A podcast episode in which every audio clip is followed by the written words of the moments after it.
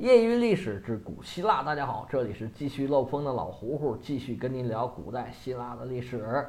上回书咱们说到这个克里斯提尼改革的第一方面，就是户籍制度的改革，我们也讲了它的呃作用啊和意义。除了我上回说的这种目的和意义之外呢，它还有一个打好基层的基础，为上层的改革。做好铺垫的这么一个作用，因为你要管理户籍，首先就要统计这个人数啊，有钱人有多少，没钱人有多少，然后才能实施进一步的改革。就像我们中国，中国人口普查从五三年就开始进行，就除了文化大革命期间吧，大概十年就进行一次，到现在已经是第七次了。二零二零年好像年底要又要准备搞了，这就是摸清家底儿。让管理的手呢能触及到每一个公民，然后再进行高层的改革。那么上层的改革呢，在克里斯提尼这儿啊，已经基本上啊有一点儿这个我们后世的这个三权分立的这个雏形了。那么它虽然没有分立，但是它那个三权呢，它改革基本上就是从这个三权出发的。首先呢。就是这个立法权，那么最高权力机关就是立法机关嘛，所有重大事项必须通过的那个机关，咱们中国现在叫做这个人民代表大会，所有国家重大事项必须人大批准。那么在雅典当时的这个大会呢，就叫做公民大会。这个公民大会啊，在雅典是由来已久，从来它就有这么一个公民大会。由来已久，可是由来已久，在梭伦改革以前，这个平民呢可以说是没什么权利的，只有上去说是或者不是的这种权利。哪怕到了梭伦改革之后，那么三级和四级的公民是没有担任高级职务的权利的，四级公民连担任低级职务的权利都没有，就是说只有选举权。没有被选举权，那到了克里斯提尼这儿，哎，他就把整个的所有权利对所有的公民放开了，所有的公民不管你出身怎样，财产几何，都可以这个竞选任何一个这个雅典的职位。那么这个时候的公民大会呢，就有名有实，是个名副其实的真正的雅典公民大会。我别管能不能选上，哎，我先有个念想。那我们再来说一说这个关于司法的问题。在克里斯提尼之前，可以这么说，司法一直掌握在雅典贵族的手里面。在梭伦改革之前呢，有九个执政官，大家咱以前说过啊，其中有六个就是管司法的执政官。那执政官都是从一级、二级里面产生的，不用说，这都是贵族把握着。那么到了梭伦改革的时候，他成立了一个上级裁判所，一个下级裁判所。那么比较重要的事项还是交由这个上级裁判所。上级裁判所还是跟原来的这个呃制度差不多，都是由一级、二级的雅典贵族来掌握的。那么三级以下的雅典公民呢是没有资格参及这个参加这个上级裁判所。后来呢？这个上级裁判所演化出来一个机构，叫做雅略古巴，只有当过执政官的人才能参加这个雅略古巴，然后进行这个司法的裁判。这可以说是换汤不换药。那么下级呢，始终是被压制的。到了克里斯提尼这里呢，他实际上是继承了皮西特拉图留下的一个制度，就是陪审团制度。他成立了一个呃陪审法院。那么这个陪审法院就慢慢的压过了其他任何司法机构的这个风头，它变成了一个最重要，因为每个人都有一票，那么他每个人又可以都可以当陪审员，那权力平衡了之后，那么剩下的就是这个技术方面的问题，这个还是好解决的，在立法权和司法权都交由了雅典的公民之后。那么行政权呢？因为行政权可以说是从立法权和司法权派生出来的一个权利，虽然它更加复杂，呃，细节更多，但是呢，它肯定会就是执行立法和司法的意图的。那么下面咱们讲一讲关于行政方面的改革。在行政方面呢，首先第一个，它就弱化了以前执政官的职权。原来雅典最高的这个行政长官就是执政官，一共有九个执政官，咱们以前说过啊。但是克里斯提尼这儿呢，他就把九个执政官呢加了一个，改成十个，因为他有十个部落嘛，他就把这十个部落呢，每个部落推举出来一名执政官，不再像以前那样做选举了。那么你这个推举出来的执政官呢，就更大程度上有点像现在这某些国家的国家元首，他并没有行政的实权，呃，更大的是国家元首或者是国家象征的这么一个意义，有点这个部落长老的意思。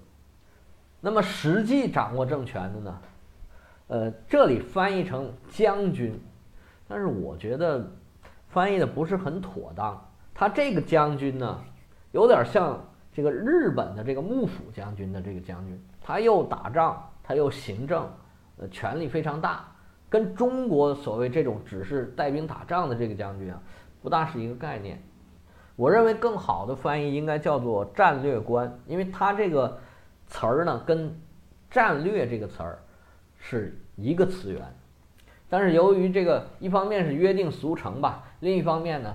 这个将军讲起来也方便，大家也好理解。那以后咱们就管这个将军呢，就叫将军了，史称是雅典的十将军。其实之所以这么翻译呢，我觉得可能跟日本对这方面接触的比较早，翻译的也比较早的原因。我们很多这方面的呃书啊，是直接从日本翻译过来的。那我们不管了，就叫将军。这个将军。可跟原来的执政官最大最大的一个区别就是，他是由所有的雅典公民选出来的，不单指所有的雅典公民都有资格参选将军，就不管你是第一级别的还是第二级别，你是穷光蛋，你是要饭的，还是你是雅典首富，你都有资格当选。还是像我们刚才说的，我选不选得上呢，先有个念想。还有一项改革呢。非常有意思，它这个叫做布列的机构呢，是克里斯提尼自己想出来新设立的机构。这机构后世被称为五百人大会，就是其实是我们这些人说它，它叫五百人大会，因为好叫嘛。这五百人大会是干嘛的呢？是负责雅典日常行政的一些官员，其实就是雅典的公务员和这个事业单位人员。像之前咱们说这个。街道居委会的这个负责统计啊、征税的啊，就是他们这些人。他们这些机构产生是没问题的，但是这个人员产生非常有趣。它是怎么产生的呢？是抽签儿产生的。现在人会觉得，哎呀，你这个抽签产生非常不不严肃啊。但是当时的雅典人可不这么理解，他们觉得这就是命运呐，是吧？是命运的安排呀。毕竟那时候的人呢，呃，那一般来说都是比较迷信的，都是信神信鬼的。而且呢，我觉得其实这一招是非常的巧妙，因为他最高的领导人是将军，是选举产生的。那么下层的工作人员说白了，大部分都是谁都能干的工作。而雅典呢，当时这个文化素质是比较高的，总体的识字率是很高的。咱们以前说过啊，从那皮西特拉图那时候就开始大范围的这个推进这个教育的发展。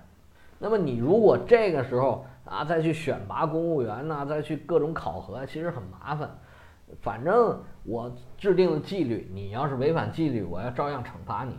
而且呢，你如果不听我的，我也不要你。这个我完善内部管理就可以了。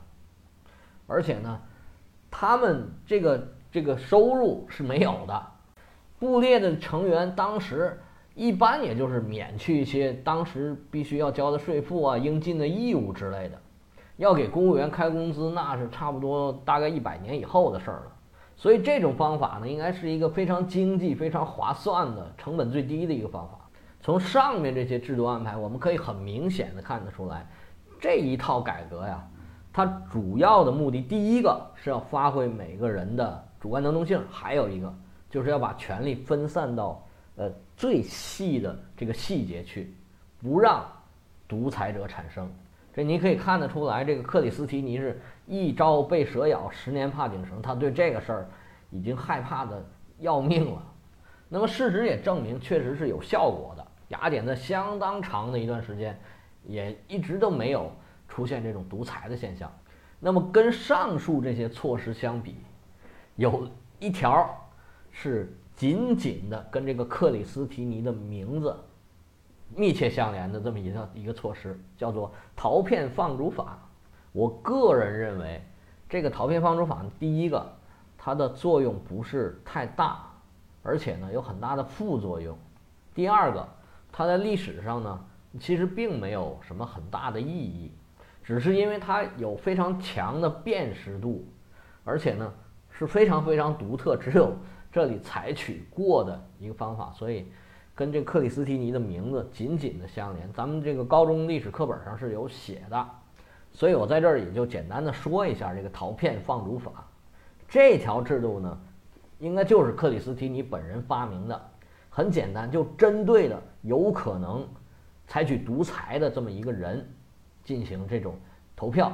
它的规则很明确，一共有四条。第一条，只为决定是否放逐某个人进行投票，这是第一条。第二条，以放逐为目的的投票，一年一次。第三个，参加投票的人数不得少于六千人，如果少于六千人，哎，这次投票宣告作废。第四条，票数过半，处以当事人流亡十年的处罚。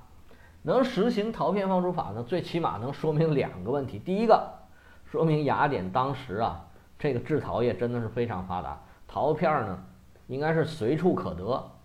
第二个，说明当时雅典人呢识字率真的非常的高，因为写在陶片上的呢是人名，不是说打勾打叉的。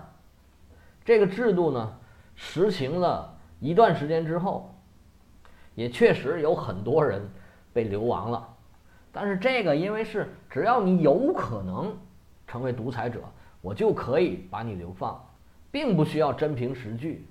那所以后世呢，有很多非常厉害的人，就比如像伯利克里的父亲呐，还有叫阿里斯泰德啊、蒂米斯托克列、克蒙这些人，都被流放过。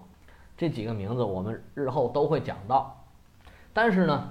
被流放的人呢，他不是罪犯，他并没有犯罪，只要觉得有莫须有的可能，哎，我们就把你驱逐走。所以呢，这个明显是这个矫枉过正的一个办法。那么随着这个这个办法的实行啊，这个问题也出来了，因为他只需要就是最少六千人嘛，那意思就是说，只要有最少最少只需要有三千人的投票，就有可能。把一个人给流放，因为三千人对雅典来说也不是很多人，相对来说还是比较好操控的。那么后世呢，他就有可能被人这个作为一种政治斗争的工具来利用。那么最终呢，这个制度是被废除了，但是呢，那都已经是几十年之后了。上述内容呢，就基本上是这个克里斯提尼改革的主要内容。那么他这些主要内容之所以被我们能了解的这么细呢？它是被亚里士多德写进了一本书里面，这本书叫《雅典政治》，政治的政，制度的制，一共我们商务印书版出的八十八页，应该还是很容易读，大家有兴趣可以找来翻一下。在这里面呢，我们可以非常清晰的看到一种观念的转变，就是原来以血统为基础，这个对国家的治理变成了。以能力为基础，这种趋向啊，一直到现在，主导着我们现在的社会。意思就是说，凭我自己的本事，凭我自己的努力，哎，我就能做上人上人，过上好日子。那么国家就要在这个有能力的人的带领之下，走向这个一个胜利，走向另一个胜利。这应该就是说，西方的贤能主义或者叫精英主义的。这个开始，这种主导思想啊，呃，一直指导着整个西方的发展。现在我们中国也是这个贤能主义是很严重的，可以说都主张啊，我们社会去最大的城市北上广深，然后通过个人奋斗买车买房啊，这个出任 CEO 迎娶白富美，走上人生巅峰。哎，每个就是很多社会都推崇这种这个逻辑吧。那么对于后世的资本主义发展，包括现在叫美国梦嘛，是吧？对于文艺复兴时期的这个城邦的发展，有着非常非常大的影响。但是现在呢，实际上贤能主义就出现了一个很大的问题，这也是显而易见的。你就像美国现在为什么特朗普会当权啊？他会当选，实际上就是社会精英夺取了太多的社会财富，老百姓分享不到这个经济发展的成果。所以就选出来一个反制的人物跟你们精英阶层来对抗，那么如何能平衡这个精英主义和照顾这个老百姓的普通生活？那对于社会治理来说也是一个非常大的话题，一个非常严峻的课题。那么我们回头看看这克里斯提尼，他似乎是作为一个呃掌握了所有资源当权者，他主动的分出一份一部分利益。是他那么善良吗？啊，其实明显就不是。他其实并没有分出什么利益，这个社会还是由他们这些精英来主导的。他只是换了一种形式来掌握这个政权。这个克里斯提尼被称为雅典的民主之父。我们来回顾一下，他到底怎么完成了这个民主的改革的？实际上，他这种从梭伦。到皮西特拉图，到克里斯提尼，它是一脉相传的这么一个过程。梭伦的那个时候呢，等于说是让这个精英阶层或者说是这个贵族阶层减少了对下层的压迫，让三四等级的人首先就不会成为奴隶，那么还有自己发展的机会。那么到了皮西特拉图这里，整个雅典就是。应该说是生机勃勃，经济发展的非常快。用现在的话来说呀，它是造就了一堆这个中产阶级。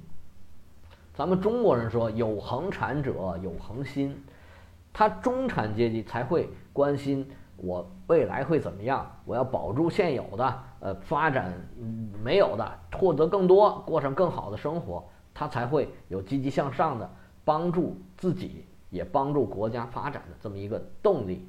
那么到了克里斯提尼这里，就彻底的把所有的政治权利都付给了每一个雅典的公民，还制定了一套这个制度来保障他们的政治权利，算是完成了这个民主制度的建设吧。虽然呢，我们现代社会把这个雅典的这个制度捧得很高，其实尤其是西方，大家觉得他们是民主啊，了不起。